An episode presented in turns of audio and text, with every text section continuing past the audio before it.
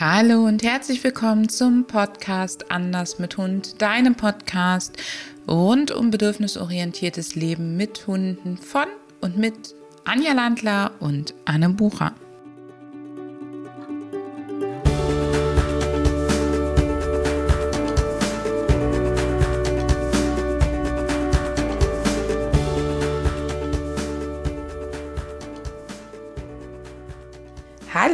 Herzlich willkommen zu unserer heutigen Folge, warum Training alleine nicht reicht, um Verhalten nachhaltig zu verändern. Liebe Anja, magst du uns verraten, um welche Themen wir uns heute drehen oder wie wir heute einsteigen? Ja, wir steigen ein, was alles für uns zum Training dazugehört, was äh, was du vielleicht unter Training verstehst, wo wir noch ergänzen können. Es dreht sich im Grunde darum, dass wir den Alltag auch verändern mit dem Hundetraining, den Umgang auch verändern können und uns auch die Gesundheit in einer gewissen Art und Weise anschauen. Habe ich da noch etwas vergessen?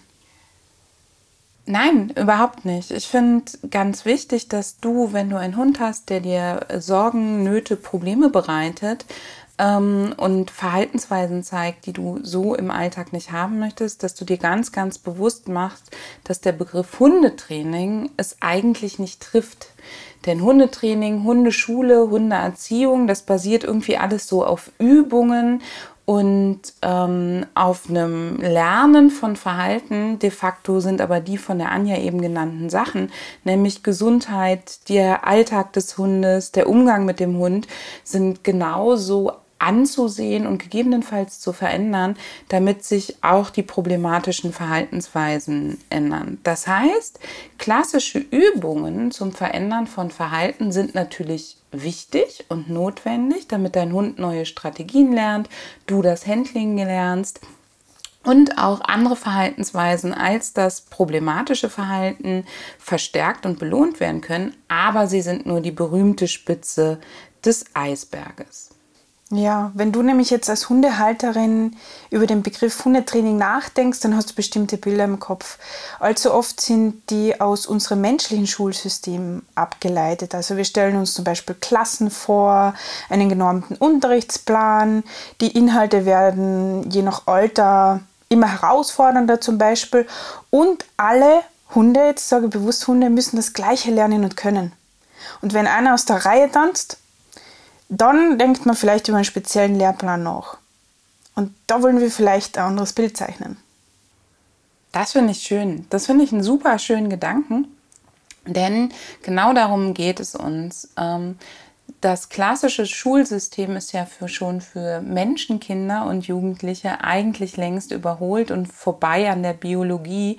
Und wir tun uns überhaupt keinen Gefallen, wenn wir den Hunden es auch überstülpen, obwohl wir da gar nicht an die Verpflichtungen gebunden sind, sondern ja eigentlich wir Hundehalterinnen es frei in der Hand haben, das zu gestalten. Und wir erleben ganz viel, dass die Hunde eben die klassische Welpenstunde machen. Da wird dann noch alles so ein bisschen ähm, gespielerisch gemacht, dann ähm, vielleicht auch viel getobt und äh, miteinander gerauft und solche Sachen. Und äh, dann geht es auch weiter in die Junghundestunde, wo man miteinander Kräfte misst. Und auf einmal sollen die Hunde aber jetzt ja dann, weil sie erwachsen sind oder erwachsen werden, doch ganz brav in der Spur sein und sich ganz toll benehmen. Und das zum Beispiel am selben Ort, wie sie vorher total doll spielen und toben durften. Und das verstehen sie natürlich nicht. Es ist bei Hunden in der Jugendentwicklung genau wie bei Menschen. Es gibt einfach Phasen, da sind sie nicht dafür gemacht, ähm, sture Lerninhalte zu lernen und überleg dir mal, welche Sachen brauchst du wirklich in deinem Alltag mit deinem Hund. Also was ist wirklich notwendig, damit ihr beide sicher durch den Alltag kommt. Und da würde ich definitiv den Fokus drauf setzen. Die Choreografie für deinen Alltag. Jetzt haben wir hier meistens zu tun mit Hunden, wo das Verhalten schon ein bisschen auffällig, unangenehm ist, also den, der schon aus der Reihe tanzt sozusagen. Meistens bekommen wir Druck aus dem Umfeld oder wir sehen einfach, dass es dem Hund nicht damit gut geht. Und alles, was wir dir in dieser Folge erzählen, da gehen wir davon aus, dass du einen guten Trainer oder eine gute Trainerin an der Seite hast und dass du mit deiner Trainerin oder deinem Trainer primär im Einzeltraining arbeitest. Das heißt, du, wir gehen davon aus, dass du primär loslegst ähm, mit einer Trainerin oder einem Trainer im Einzeltraining, wenn du problematische Verhaltensweisen loswerden willst. Also das mal als Grundsatz vorweg. Und worauf solltest du da achten? Ähm, es sollte für dich eine Begleitung sein, die auf dich schaut, die achtsam mit dem Hund umgeht und auch die die Umwelt mit einbezieht und damit auch äh, einen achtsamen Umgang pflegt. Das heißt, der Grundsatz ist als erstes, dass alle Trainingseinheiten so geplant werden, dass es dem Hund und dem Menschen, also dir, gelingt, das Verhalten zu zeigen, was wir in der Stunde sehen wollen, dass ihr nicht überfordert seid und dass ihr nicht immer wieder stressige Situationen äh, oder extreme Situationen ähm, erlebt. Das heißt, die Einheiten sollten so geplant sein, dass es gar nicht unbedingt dazu kommt, dass dein Hund das problematische Verhalten zeigt. Und dazu, warum wir das äh, gar nicht sehen wollen im Prinzip, dazu haben wir dir einen Blogartikel hier in den Notizen verlinkt und da kannst du das auch nochmal nachlesen. Also erfolgreiches Training für deinen Hund sozusagen, ohne dass er große Fehler machen äh, muss und dass wir ähm, ihn gut begleiten können. Und auf der Seite des Hundes solltest du einfach ein paar Faktoren beachten. Zum Beispiel, was ist aktuell das Wichtigste? Woran arbeitest du jetzt in dieser Einheit? Ähm, wo wo gibt es aktuell Probleme, die wirklich äh, sozusagen das Wichtigste sind, die euch einschränken, die oder mitunter gefährlich sind? Also Fokus. Definitiv unbedingt priorisieren. Wir wissen selber, wie das im Alltag mit Hund ist. Heute ist das wichtig, morgen ist das wichtig. Doch wenn du zu viel zickzack läufst, kommst du schlicht und ergreifend nicht voran. Und ähm, an der Stelle ist es ganz wichtig, dass du mit deinem Trainer oder deiner Trainerin, Verhaltensberaterin, was auch immer, also mit deiner Spezialistin an deiner Seite, ähm, dich priorisierst und ihr zusammen zum Beispiel ausmacht, welches aktuell das ist, was ihr fokussiert bearbeitet, um was für ein Verhalten es geht. Manchmal kann man Dinge parallel angehen, wie zum Beispiel das Thema Trennungsstress, kann man parallel bearbeiten zum Thema Hundebegegnung. Dann muss man aber eine bestimmte Waage finden, einen bestimmten Ausgleich finden. Und das ist super, super wichtig. Deswegen priorisiere dich unbedingt mit deiner Trainerin und sei ihr auch nicht böse, wenn sie dann zwischendurch sagt, hey, wir haben da zusammen einen Fokus gefunden und dahin kehren wir jetzt erstmal zurück ähm, denn es ist super wichtig für dich und für deinen Hund, damit es dann definitiv auch vorangeht. Du kannst dich fokussieren auf das Thema, was für dich oder den Hund gerade am meisten belastend ist. Oder auch auf ein Thema, wo ihr meint, dass ihr das am schnellsten los seid, einfach damit der Berg, der vor euch liegt, nicht mehr so riesig ist. Vertraue da auch ein bisschen auf deinen Trainer oder deine Trainerin, Manchmal kommen die Leute mit Problemen zu uns, wo wir sagen, ja, machen wir gerne mit dir.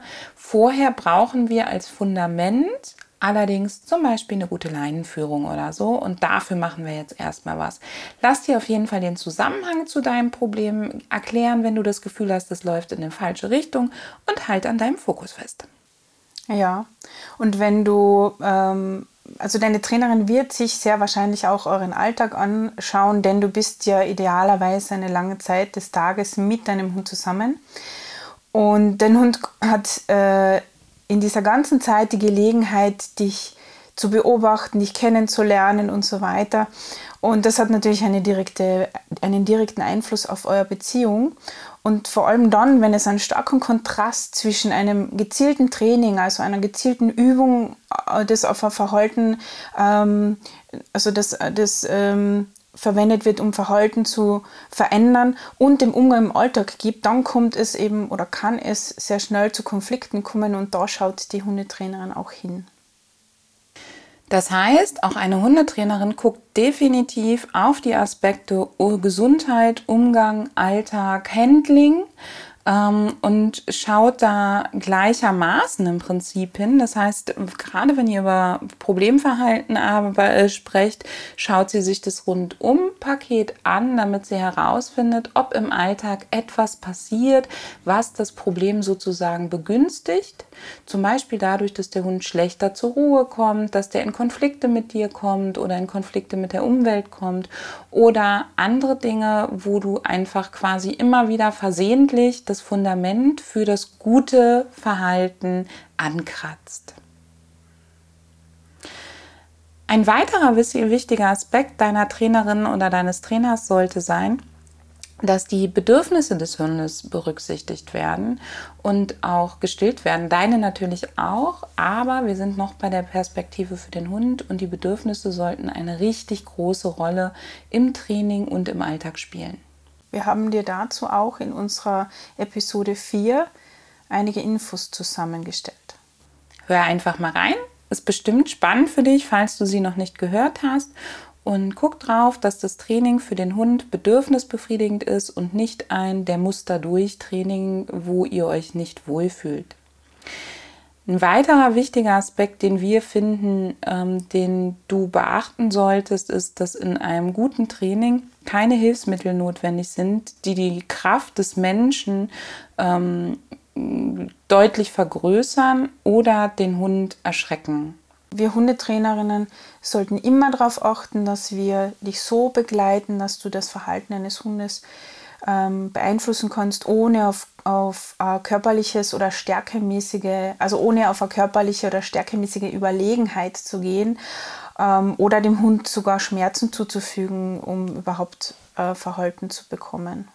Bitte lass dich nicht darauf ein, wenn du unerwünschtes Verhalten durch Pieksen, Zischen, mit etwas bewerfen oder auch nur so ein bisschen, manchmal nennen sie es jetzt neuerdings korrigieren, in die Flanken kneifen oder sonst etwas verändern sollst. All das, wenn du das tun sollst, zielt darauf ab, deinen Hund zu hämmern, hemmen und sorgt eben nicht dafür, dass es ihm besser geht, sondern macht das Wohlbefinden schlechter, gehört definitiv nicht in die Reihe der Bedürfnisse und du zahlst auf Dauer da wirklich einen Preis für das heißt, selbst wenn du das Problem hemmen kannst und der Hund das problematische Verhalten nicht mehr zeigt, stellst dir einfach vor, wie Dampf im, im Dampfkochtopf, der immer dichter wird und immer dichter wird und irgendwann musst du so viel hemmen, um den Hund quasi in der Spur zu halten, dass du immer das Risiko hast, dass er dir entweder explodiert oder aber, dass eure Beziehung wirklich nachhaltig geschädigt wird. Wir haben das ist nicht nur unser, also Annes und mein moralischer Kompass. Wir haben sogar ein Tierschutzgesetz, wo das definitiv drin steht, dass das nicht erlaubt ist. Also das ist nicht nur unsere eigene persönliche Bewertung. Ja, ja sowohl in Deutschland als auch in Österreich. In Deutschland, da lautet ähm, die Formulierung, dass Tieren keine physische oder psychische Gewalt angetan werden darf. Ja. Ein weiterer ganz, ganz wichtiger Aspekt im Training bist natürlich du. Und damit meinen wir nicht, dass dein Hund dich spiegelt. Natürlich, wenn du aufgeregt bist, wenn du deinen Hund nicht mehr gut leiten kannst und er bräuchte deine Unterstützung, dann hat das einen Einfluss. Hier geht es uns allerdings darum, dass wenn du eine Betreuung an deiner Seite hast, ich mag jetzt nicht immer Trainer, Trainerin, Verhaltensberater sagen, also ich sage jetzt einfach immer Betreuung, wenn du eine Betreuung an deiner Seite hast, dass die sich auch darum kümmert, dass du ein gutes Lernklima hast, also dass du gut lernen kannst und dass deine Bedürfnisse auch berücksichtigt werden. Das Allerwichtigste an der Stelle ist es, äh, dass das Training beginnt und endet und zwar an einem sicheren Ort. Also dass du wirklich von Anfang bis zum Ende begleitet wirst und du dich in diesem Raum sicher fühlen darfst. Das heißt, wenn ihr euch irgendwo in der Umwelt trefft, dann holt deine Trainerin oder ähm, deine Betreuung dich vielleicht am Auto ab, ihr lauft zusammen los und sie bringt dich auch zurück oder ihr trefft euch bei dir zu Hause oder wo auch immer. Das heißt, du bist die ganze Zeit betreut und es passiert dir zum Beispiel nicht, dass du den Hundeplatz verlässt mit deinem Hund, der ein Begegnungsproblem hat und draußen steht schon die nächste Gruppe und du musst da einfach durchmarschieren oder so. Das meinen wir mit, du bist gut betreut. Und wenn du doch in der Gruppe arbeitest oder arbeiten möchtest und eine Betreuung sagt, das ist für euch sinnvoll, dann solltest du zuerst darauf vorbereitet werden im Einzeltraining. Das finde ich an der Stelle sehr wichtig. Und zu den Gruppen gibt es auch noch andere ähm, Aspekte, die man berücksichtigen sollte. Definitiv sollte deine Betreuung dich gut kennen, bevor du in eine Gruppe wanderst. Also wunder dich nicht. Bei uns würdest du nicht sofort in eine äh, Gruppe reinkommen, ehe wir nicht ein paar Informationen über dich und deinen Hund haben. Das heißt, dieses klassische Gruppentraining ist gerade bei Verhaltensproblemen wirklich ähm, bedenklich und kritisch zu sehen. Es braucht eine Vorbereitung und du kannst halt in einer Gruppe niemals so betreut werden wie eins zu eins. Das heißt, du hast da nicht permanent jemanden an deiner Seite und das das ist auch ganz logisch und klar. Und da ist halt wichtig, dass wenn du in Gruppen kommst, die so klein sind, dass deine Trainerin eben diese Individuen alle im Blick halten kann. Und wenn du dir überlegst, zwei Hunde, zwei Menschen, vielleicht ist irgendwo noch der Partner dabei und zack, hat man als Trainer schon mal ganz schnell vier, fünf Individuen, die man im Auge halten sollte. Und da braucht man schon ein bisschen Vorarbeit, Vertrauen und Wissen darum, wie es bestellt ist. Ein weiterer Aspekt ist, äh, dass es immer Raum für deine Fragen geben sollte. Also ganz egal, ob du im Einzeltraining oder im Gruppentraining bist. Und da solltest du beachten, dass deine Betreuung ja dich und den Hund in dieser aktuellen Situation begleitet und dass es mitunter gar nicht in dieser Trainingseinheit stattfinden kann. Das heißt, Deine Fragen sind willkommen, sie werden nicht abgetan im Sinne von, ähm, dass, sie, dass sie blöd sind oder sonst wie. Sie werden ernst genommen. Es kann dir jedoch passieren, dass deine Betreuung ihm sagt, das geht jetzt und hier nicht, das klären wir zu einem anderen Zeitpunkt oder dazu schreibe ich dir nochmal was. Oder auch vielleicht mal sagt, hey, lass uns jetzt erstmal das machen. Ich bin mir sicher, deine Fragen klären sich dann und wenn du danach noch welche hast, dann stell sie mir. Denn in der Sekunde, wo wir als äh, Trainer uns mit dir unterhalten, steht der Hund ja gegebenenfalls in einer Umwelt, wo Herausforderungen lauern, alleingelassen da. Und wir können die Aufmerksamkeit von uns Menschen gar nicht so gut teilen, dass wir dann sehen, ob er gute Unterstützung braucht. Das heißt, wenn Fragen da sind, dann wird es vielleicht gemacht, wenn der Hund wieder im Auto ist oder ihr habt noch mal ein Telefonat oder ein äh, Videocall oder aber ihr seid in einem Raum, der relativ gut überschaubar ist und der Hund wird zunächst in eine Pause geschickt. Doch deine Fragen werden definitiv ernst genommen und es ist wichtig, wenn du verstehen möchtest, warum es funktioniert, dass man es dir dann auch erklären kann und das aus einer möglichst logischen Perspektive. Hm. Und deine Begleitung, deine Betreuung wird beim Hund ja darauf schauen, dass äh, das Verhalten belohnt wird, das wir haben wollen. Und die Verbote werden ähm, ja, in Strukturen ähm, gelernt und genauso sollte es auch bei dir sein. Also ich, ich stelle mal den Satz in den Raum, denke nicht an den rosa Elefanten. So, was haben wir da? Den riesenrosa Elefanten. Das heißt, wenn du zum Beispiel etwas siehst, was du bei deinem Hund nicht möchtest und anfängst mit ihm über Nein und Aus zu kommunizieren und deine Trainer oder deine Betreuung verstanden hat, dass du eben ähm, gerade über Verbote arbeitest, ohne dem Hund eine Alternative zu gehen und sie möchte das nicht, wird sie dir sagen, hey, sag deinem Hund doch, dass er Sitz machen soll, dann können wir das anders lösen und sag dir nicht, sag einfach nur nicht Nein weil dann hast du auch keine Lösung. Und das heißt, dieser Umgang sollte mit dir und deinem ähm, Hund auf jeden Fall vorhanden sein. Es sollte lösungsorientiert gearbeitet werden. Ähm, statt Nein und Nicht gibt es eben konkrete Anleitungen, was du tun kannst. Auf diese Art und Weise bekommst du nicht nur eine gute Unterstützung, die dich lenkt, sondern die dich auch motiviert und die dir nicht die Schuld an dem gibt, was dein Hund da vielleicht gerade zeigt oder wie es ihm, ähm, die dir nicht die Schuld daran gibt, dass dein Hund so ist. Denn ähm, das ist mir ein großes Anliegen. Wir Menschen äh, wissen äh, oder kommen schnell in diese Schuldfalle im Prinzip und Schuld ist immer etwas sehr Passives, was uns nicht ins Tun bringt, sondern was uns Druck macht und dafür aber nicht lösungsorientiert ist. Und ganz ehrlich, ist es doch total egal, wer gerade die Schuld trägt. Du bist da, du möchtest was ändern und jetzt packen wir das auch zusammen an.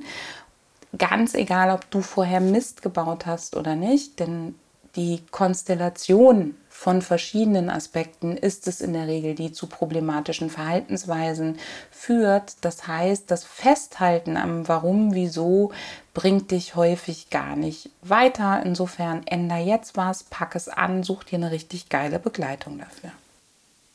Schuldzuweisungen bringen wirklich gar nichts. Das, was in der Vergangenheit passiert ist, das war. Wir können das nicht mehr ändern und du darfst hier und jetzt dann einfach dein Verhalten ähm, anpassen und sofort dann die Ergebnisse auch sehen. Das bedeutet fürs Training halt, auch in der Kombination mit Nicht und Nein, dass dein Trainer, deine Begleitung dir ähm, so etwas sagt wie, lass die Leine locker, atme aus, statt zum Beispiel, wenn du nur entspannt wärst. Das ist so ein Satz, bei dem kriege ich immer einen Rappel, denn Entspannung lässt sich nicht erzwingen, weder bei dir noch bei deinem Hund. Ja, oder du sagst, ähm, mach die Leine nicht straff. Da haben wir wieder das Nein dabei. Es, ze es zeigt dir überhaupt nicht, was du machen kannst, sondern nur, was du falsch machst. Das heißt, wir haben zwei ganz, ganz wichtige Aspekte jetzt im Training ähm, besprochen, nämlich einmal, was ist wichtig für deinen Hund, außerhalb der klassischen Übungen sozusagen, was ist wichtig für dich. Und der dritte, dritte große Aspekt, um ein Training so zu gestalten, dass es gut gelingen kann, ist natürlich der Ort. Du und dein Hund sollten in der äh, Situation lernen dürfen, in der die Thematiken einfach stattfinden. Das bedeutet nicht, dass der Hund direkt in die Situation gebracht werden muss, in der er schon zum Beispiel unerwünschtes Verhalten zeigt. Ähm, das darf durchaus mal auch an einem anderen Ort geübt werden. Also das entscheidet deine Betreuerin dann entsprechend. Aber grundsätzlich sollte man dort trainieren, wo die Thematiken sind, wo die Probleme sind. Denn Hunde sind Kontextlerner und wenn du in einem komplett anderen Kontext mit dem Hund übst, dann musst du das alles nochmal sozusagen übertragen. Und ähm, das geht zwar zu Beginn einfacher, dauert dann aber in der Übertragung in den Alltag viel, viel länger. Und wir trennen zum Beispiel zwischen klassisch Training und Alltag gar nicht, sondern für uns ist das ein und dasselbe. Das heißt nicht, dass wir nicht auch manchmal mit unseren Teams in einen geschützteren Bereich gehen, denn der Hund soll ja und auch du sollen ja gutes Verhalten zeigen können und sich wohlfühlen. Und dafür kann es sein, dass ihr nicht sofort auf deine Standard-Gassi-Routen geht, ihr nicht sofort in den größten Trubel geht, sondern erstmal das Handling, den Umgang, bestimmte Sachen macht, dort, wo es schon so ein bisschen nach der Situation aussieht, riecht und schmeckt, ihr euch aber trotzdem noch wohlfühlt und entspannt miteinander sein könnt und dann Stück für Stück vorarbeitet zum Beispiel bei den Örtlichkeiten oder aber auch beim Erregungslevel, in dem halt das Erregungslevel mal ein bisschen angepasst wird und eher an die Situation rankommt. Deine Trainerin passt also die Lernumgebung an den aktuellen Trainingsstand an, das hast du bestimmt schon gehört, aber auch an, dein, äh, an die Tagesverfassung Überlege dir für deine Trainerin ist das natürlich, äh, jetzt sprechen wir schon wieder immer von Trainerin, du merkst, das ist einfach der Begriff. Also bitte, bitte, früh, liebe Hundepsychologen und Verhaltensberaterinnen und, und, und, fühlt euch nicht ausgeschlossen. Wir meinen euch alle gleichermaßen und äh, das, wir wollen damit auch keine Wertung geben. Ähm, wir wollen jetzt die Lanze eigentlich für deine Betreuung brechen, denn Oft ist es so, dass die Kunden zu uns kommen und sie haben ein bestimmtes Problem, wie zum Beispiel das enge Passieren eines anderen Hundes auf dem Bürgersteig. Und für sie ist es total ähm, ja, schwer zu erkennen, warum wir jetzt vielleicht erstmal auf einem Feld oder einem Wanderparkplatz anfangen mit Blick auf den Bürgersteig oder mit Blick auf den anderen Hund.